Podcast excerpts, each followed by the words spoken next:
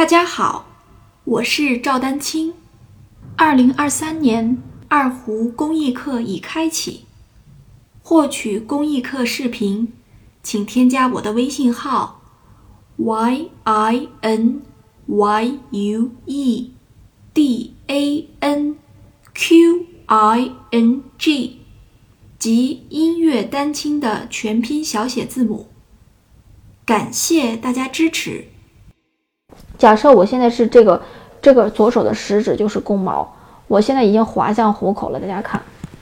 滑向虎口了之后，你这不是就贴着了吗？那我告诉大家，正常情况下你就正常还是左右运动就行了，就贴着就贴着了。如果你没有机会调整的话，就贴着就贴着。但是有些同学呢，就开始这时候你看就开始这个，就是你看啊，这个劲儿就是等于就是说你的右手的虎口开始往前顶这个弓毛。你出现了这个力量，如果是出现了这个力量的话，顶着弓毛之后呢，你的手腕就左右就很难动起来了，基本上滑向虎口了啊。